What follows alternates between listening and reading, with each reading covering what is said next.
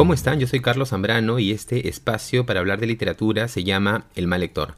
Hoy quisiera compartirles algunas reflexiones sobre un texto que me ha llamado muchísimo la atención en las últimas semanas. Me refiero al texto Páginas Libres de Manuel González Prada. Es una colección muy interesante de artículos, algunas conferencias, algunos bueno, discursos y también algunos textos más ligados al género del ensayo, ¿no? Acerca de este, este libro. Les quiero compartir algunas reflexiones, alguna selección de textos que me han llamado particularmente la atención sobre este texto publicado en 1884. Fecha, por cierto, eh, interesante porque es un momento de muchísima tensión en el Perú. Si nosotros recordamos eh, que entre 1879 y, y 1884 se desarrolla la Guerra del Pacífico, un conflicto bélico entre Perú y Chile, es muy interesante leer este texto desde esa variable, ¿no? Desde esa variable. Inclusive me parece que sin esa variable uno cuando está frente a un texto como páginas libres percibe eh, y esto lo desarrollaremos en, el, en el, transcurso de este episodio, que hay ciertos elementos en la escritura, en los temas abordados, que parecen pedir cierta información contextual. ¿no? Eh, entonces quisiera un poco plantear una, una selección de textos de Manuel González Prada en este, uno de sus libros, Páginas Libres. ¿no? Como ustedes recordarán, Manuel González Prada publicó en prosa tres textos, Páginas Libres, Horas de Lucha y Anarquía, que dicho sea de paso además se han publicado recientemente en esta editorial revuelta eh, estos tres libros, ¿no? tanto Páginas Libres, Horas de Lucha y Anarquía. Bueno, eh, no me voy a extender tanto en los aspectos biográficos, de hecho hay una edición anterior de Páginas Libres y Horas de Lucha, los dos, los dos libros en la Biblioteca Yacucho, una, una colección que se publicó ya hace varias décadas y allí hay un tomo de páginas libres, dicho sea de paso, está en internet, en PDF, liberado con las licencias, quien quiera revisarlo. Y es interesante esa anterior edición también de páginas libres y horas de lucha porque incluye muchísima información biográfica acerca de Manuel González Prada, ¿no? Ahí el prólogo lo escribe Luis Alberto Sánchez. Eh, y abunda, por supuesto, la edición en datos biográficos, en algunos apuntes acerca de, horas de lucha y de páginas y de páginas libres. Entonces, lo que me interesa trabajar en este episodio, comentar es alguna selección de textos que me ha llamado bastante la atención sobre este libro, ¿no? Sobre páginas libres que desde ya se puede ver que está con J, ¿no? Esto es una interrogante para muchos lectores, ¿por qué escribir páginas libres con J? Y desde allí ya hay un, un rasgo que me parece define lo que será un libro como este, el ir a la contra, contra la norma, ¿no? contra la regla, contra la ortografía normativa, no solamente a nivel de ese pequeño gesto, sino que es un elemento transversal a todo el libro. ¿no? De esto comentaremos un poco a lo largo de este episodio. Bueno, el libro Páginas Libres está conformado por cinco partes. ¿no? Eh, en la primera parte, nosotros estamos frente a una serie de conferencias, conferencia en el Ateneo de Lima, discurso en el Palacio de la Exposición, discurso en el Teatro Olimpo y discurso en el entierro de Luis Márquez. Son cuatro discursos. De estos cuatro, yo me gustaría centrarme en el discurso en el Teatro Olimpo. Es un discurso bastante breve, pero resulta muy interesante porque gira fundamentalmente en torno al aspecto literario o al aspecto de las palabras, ¿no? En un texto como, como este discurso en el Teatro Olimpo, Manuel González Prada lo que plantea es cuál es la posición que deben tomar o que él considera que debe tomar el denominado círculo literario, un grupo de intelectuales jóvenes que planteaban un nuevo camino o abrir nuevos caminos a la literatura peruana, emancipándose de ciertas influencias, fundamentalmente la influencia española, y más bien eh, acercarse más hacia nuevos horizontes, ¿no? de manera particular la literatura francesa. Desde ya hay algunos enlaces, algunas conexiones, porque en algunos textos posteriores de este mismo texto, hay una afiliación con, la literatura francesa, ¿no? Sin ir más lejos, por ejemplo, hay un texto de homenaje a Víctor Hugo, ¿no? Solo comentaremos en un momento. Entonces es eh, interesante. Pero no solamente a nivel de tomar posición em, en base a la lengua, es lo, que, es lo que se plantea en este texto. No solamente pide tomar posición en base al idioma o en base a la manera de escribir, sino también pide tomar posición en base a la claridad. En, base a, a la claridad en los escritores, en los poetas, en los periodistas. Hay de hecho un enlace también con otro texto interesante, ¿no? Posterior que se llama Propaganda y Ataque. Por eso mencionaba que muchas de estas ideas funcionan como planteamiento y después se vuelven a, desarrollar en textos posteriores, ¿no? Por ejemplo, aquí hay un fragmento que me parece muy llamativo, ¿no? ¿Quién debe guiarnos? Dice. Ningún escritor nacional ni español. Aquí nadie tiene que arrogarse el título de maestro porque todos somos discípulos o aficionados. Contamos bonitas composiciones en verso, pero no podemos citar un gran poeta.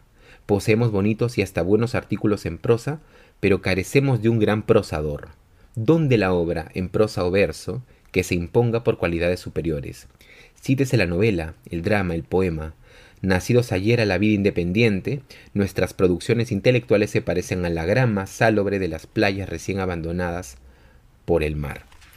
Entonces, en este primer texto discurso en el Teatro Olimpo, lo que hay es la búsqueda de un espacio y al mismo tiempo el reclamo de un escritor que pueda llevar la batuta de la literatura peruana. ¿Quién es el gran prosador, el gran prosista de la literatura peruana? González Prada responde que no existe, que no ha llegado y que hasta el momento lo que tenemos es una literatura periférica que orbita alrededor de ciertas influencias europeas, fundamentalmente españolas, cuando debería mirarse hacia otra literatura, plantea González Prada, fundamentalmente la literatura francesa. Un texto muy, muy llamativo, muy interesante, que gira alrededor de, eh, como denominaba, el círculo literario, un grupo de intelectuales y los caminos que deberán emprender para formar una nueva literatura nacional. Bueno, este primer texto que quería comentar con ustedes. El segundo texto eh, ya pertenece a la segunda parte. Es también muy llamativo porque es la reconstrucción de una biografía de probablemente uno de los personajes históricos peruanos más eh, importantes o más citados. Me refiero a Miguel Grau.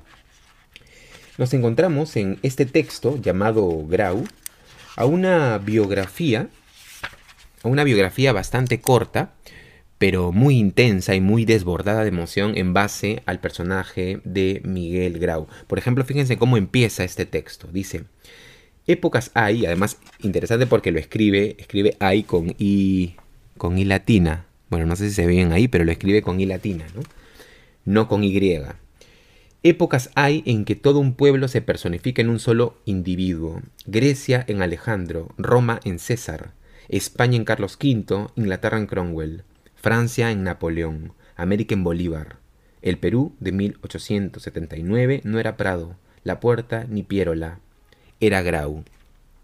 Y más adelante, cuando el Huáscar zarpaba de algún puerto en busca de aventuras, siempre arriesgadas, aunque a veces infructuosas, todos volvían los ojos al comandante de la nave, todos le seguían con las alas del corazón, todos estaban con él.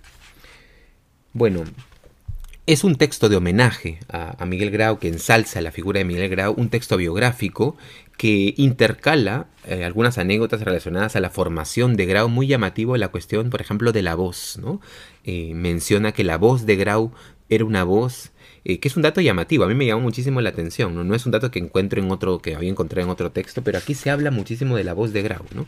Como esa voz era contraria tal vez a la apariencia un poco más imponente de la figura de Grau. ¿no? Era una voz, menciona, un poco más tenue y ese contraste también lo resalta bastante.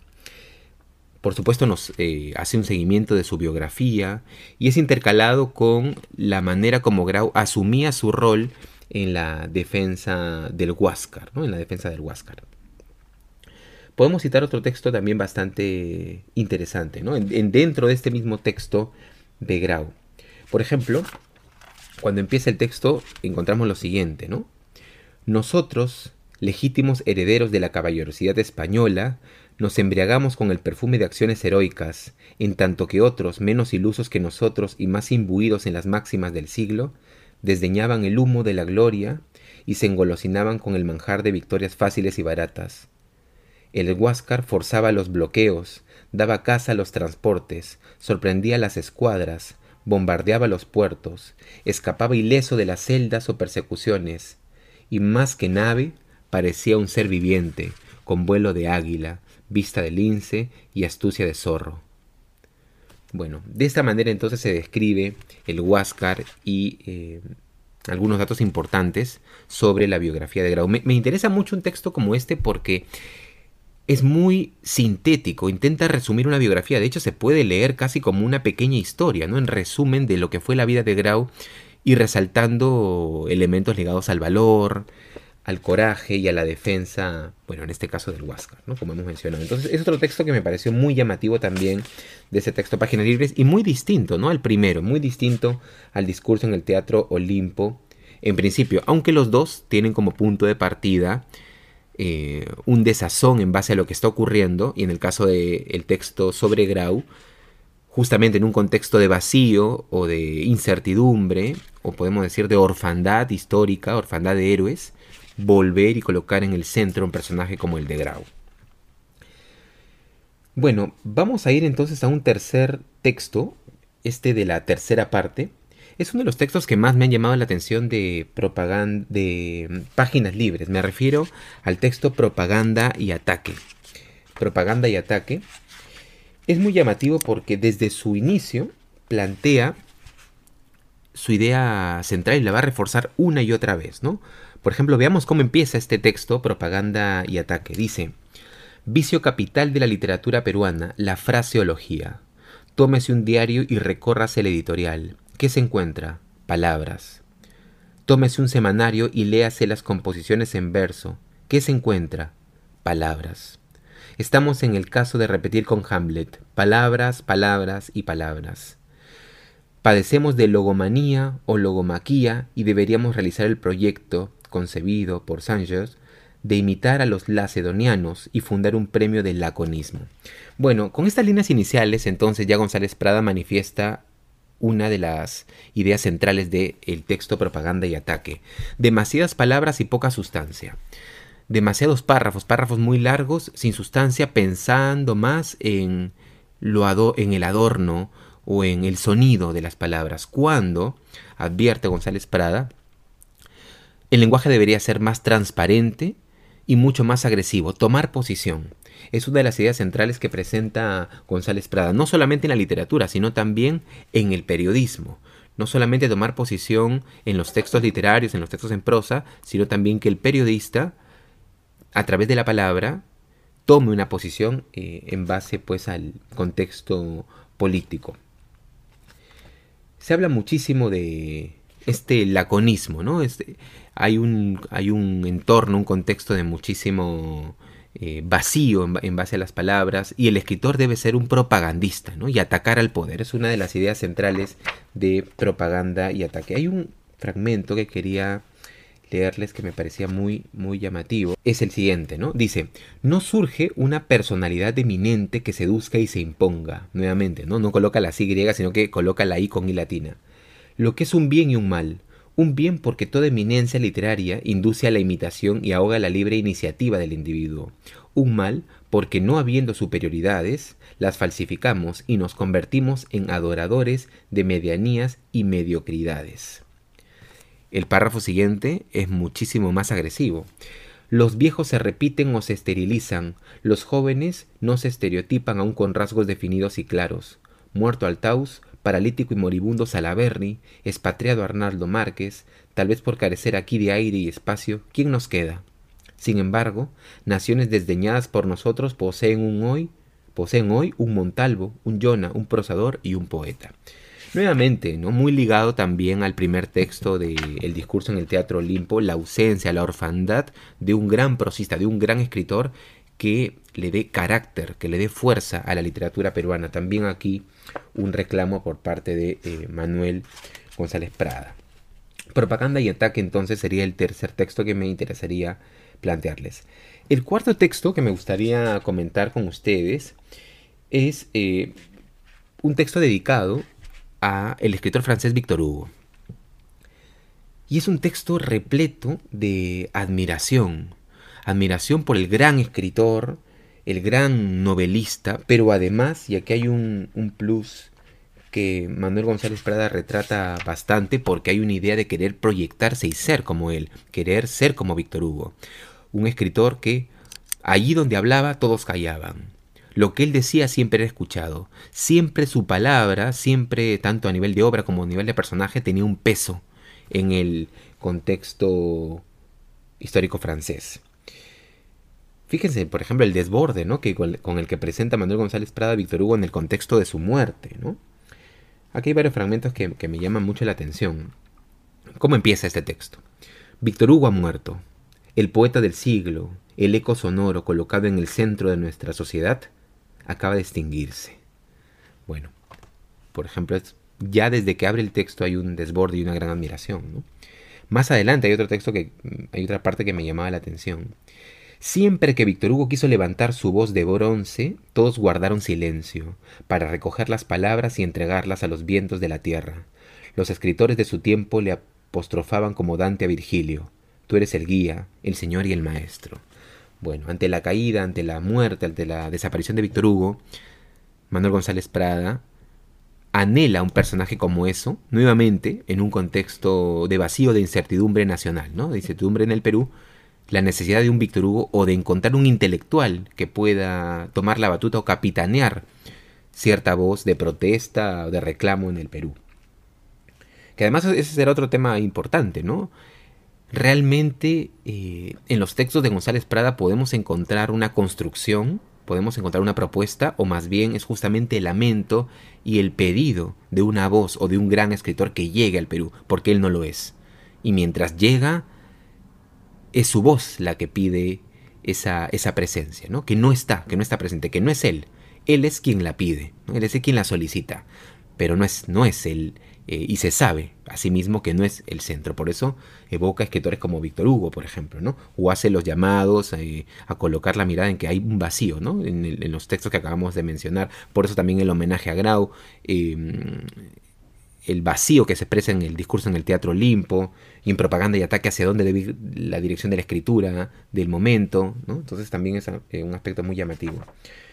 Bueno, pero estábamos hablando acerca de este texto de, acerca de Víctor Hugo, ¿no? Este texto de homenaje, en donde hay un desborde, ¿no? Hay un desborde, ustedes revisan los, párrafos, por ejemplo, a mí me llama mucho la atención también cuando un texto está, eh, tiene estos párrafos larguísimos, ¿no? Estos párrafos larguísimos de desborde emocional por la muerte de Víctor Hugo y por la admiración también hacia un escritor como Víctor Hugo. Por ejemplo, más adelante podemos encontrar un fragmento como el siguiente, ¿no? Su obra, semejante al escudo de Aquiles, encierra la completa figuración de la vida, merece titularse como el libro de Humboldt, Cosmos. Bueno. Por supuesto que Víctor Hugo es el gran escritor total por excelencia, ¿no? Eh, Los Miserables, Nuestra Señora, bueno, Notre Dame de París, Nuestra Señora de París, son textos de un escritor total, de un eh, escritor amplio, estos narradores eh, que parecen verlo todo, ¿no? Como si fuesen una, una deidad narrando todo lo que ocurre. Bueno, pero por supuesto también se refiere al personaje político, al personaje con gran influencia en su, en su sociedad, ¿no? Un último fragmento que me llama la atención mucho en este texto sobre Víctor Hugo es el siguiente. Él dio a las palabras la ductibilidad del oro y la maleabilidad de la arcilla plástica.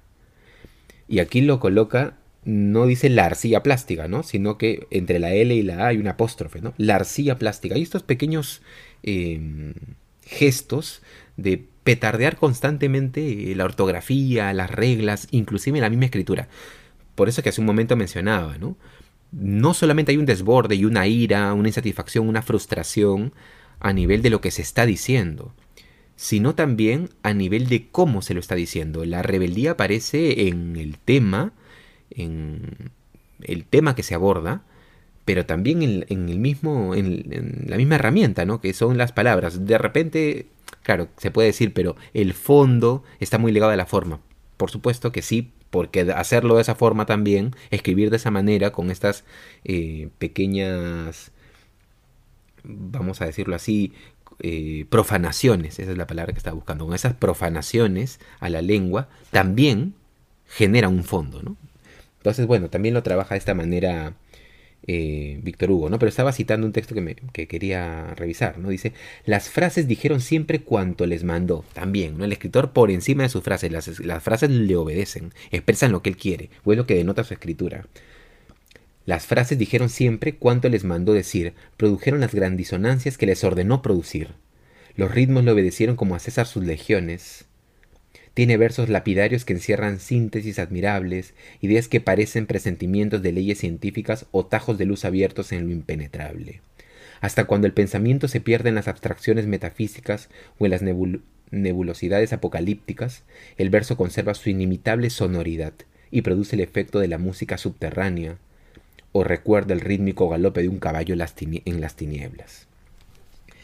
Entonces, claro, este texto sobre Víctor Hugo es un texto que desborda en admiración, en deseo de que de ser Víctor Hugo por un lado, o de que aparezca un personaje como Víctor Hugo en el centro de la literatura peruana. ¿no? Esta, esta idea muy interesante también del escritor que, cuyas frases le obedecen, el lenguaje a su servicio, ¿no? Eh, que ha podido doblegar al lenguaje.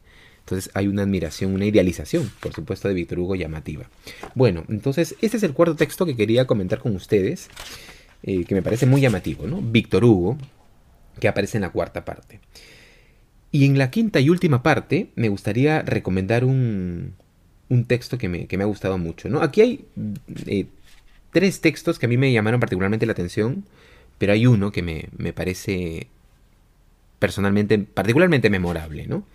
porque están notas acerca del idioma, en donde se habla de todo el planteamiento acerca de cómo la rebeldía del escritor no solamente tenía que funcionar en base a los temas, lo que decíamos hace un principio, eh, hace un momento, ¿no? sino también trabajar en la misma palabra, ¿no? revelarse en la palabra, eh, trastocar el español y como gesto también de oposición o de rebeldía a la autoridad de la regla, ¿no? de la ortografía, de la normativa española. Bueno, enfrentarse a esa normativa en el mismo papel. O sea, la batalla del escritor contra la norma en el papel, ¿no? en las palabras. Entonces es un aspecto también muy, muy llamativo. Bueno, notas acerca del idioma.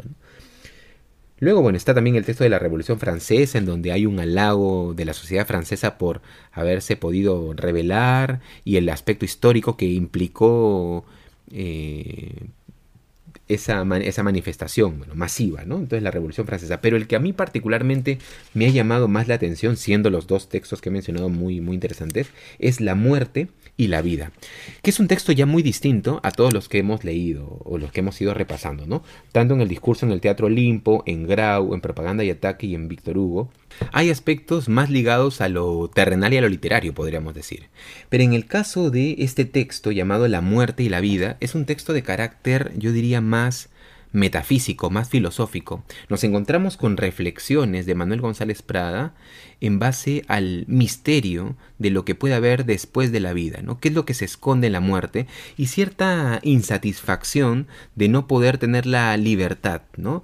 De saberlo o también un aspecto muy muy llamativo en, esta reflexión es acerca del destino trágico, ¿no? Cómo la vida se dirige hacia un destino trágico y cómo en este contexto el ser humano, su razón es diminuta, ¿no? Es pequeña, no lo puede abarcar. Y hay una impotencia, una imposibilidad ante esto que, que me interesa mucho, ¿no? Porque ese mismo sentimiento que encontramos en, en Grau o en el texto sobre Víctor Hugo, esta misma emoción, y ya de manera más rebelde en el discurso en el Teatro Olimpo o en Propaganda y Ataque, lo encontramos estas, encontramos estas emociones dirigidas hacia el otro aspecto, ¿no? que es enfrentarse finalmente a la muerte. Fíjense cómo empieza este texto de la muerte y la vida.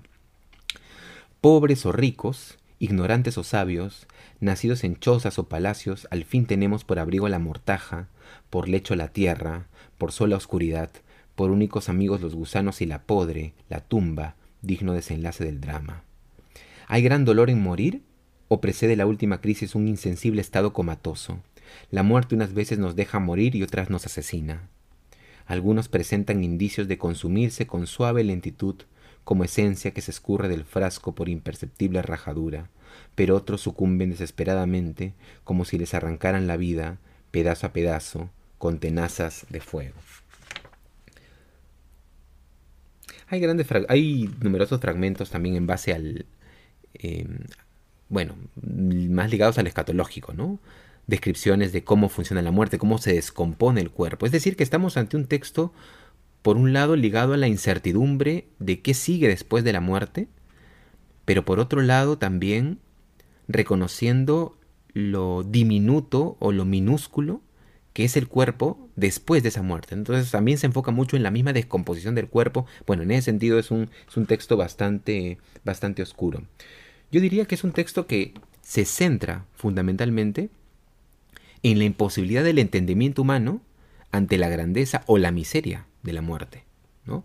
Porque una idea que también está muy presente en este último texto de la muerte y la vida es que se cree que después de la muerte hay esperanza y hay luz cuando puede haber oscuridad o incertidumbre. Y desde esta angustia es que se plantea un texto como, como la muerte y la vida. ¿no? De por sí, bueno, estos cinco textos que he recomendado, que me han llamado particularmente la atención, creo que tienen gran vigencia y no solamente por una cuestión temática, ¿no? porque son textos que pensemos están escritos en 1800, publicados este libro en 1884, entonces han pasado muchísimo, muchísimo tiempo. Sin embargo, obtienen vigencia, y no solamente por la cuestión política o porque las reflexiones siguen siendo vigentes. Un texto como La muerte y la vida sigue siendo profundamente vigente. Un texto como Grau se podría haber escrito tranquilamente hace 10 años o 5 años.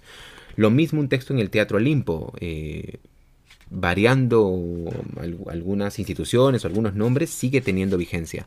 Pero no solamente por la cuestión temática, sino también por la cuestión formal y la relación con las palabras esa, esa sensibilidad de entender que la lucha del escritor no solamente se da a nivel de lo que se dice, sino a nivel del instrumento y a nivel de profanar las mismas palabras, profanar el lenguaje como gesto político, esa sensibilidad, el hecho de darse cuenta de eso, me parece muy vigente hoy en día. Y por eso, eh, un texto como el de Manuel González Prada me parece muy recomendable, eh, muy vigente, y llama mucho la atención también, ¿no? Una cuestión que es transversal, aunque lo dice en el discurso en el Teatro Olimpo, ¿no?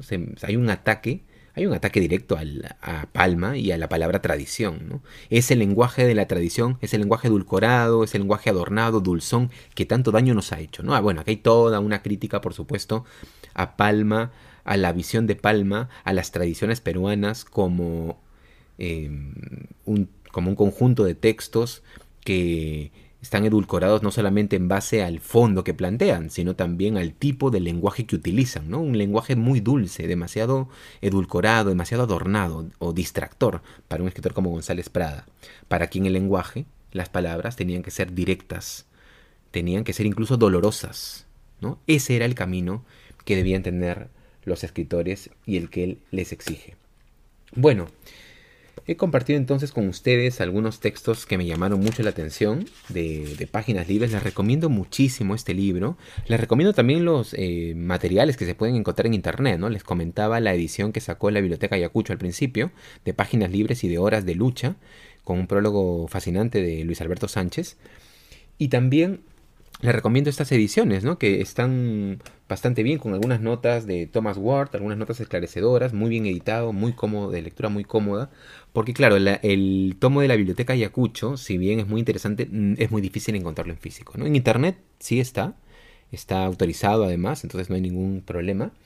Eh, pero claro, en librerías y en físico es muy difícil encontrarlo y me parece un acierto haber, eh, por parte de la editorial Revuelta, haber publicado un texto fundamental como como páginas libres. Vamos entonces a quedarnos aquí, en este episodio los invito a revisar este texto, páginas libres, y también a recomendar este episodio y otros episodios del Mal Lector con sus amigos, con sus contactos.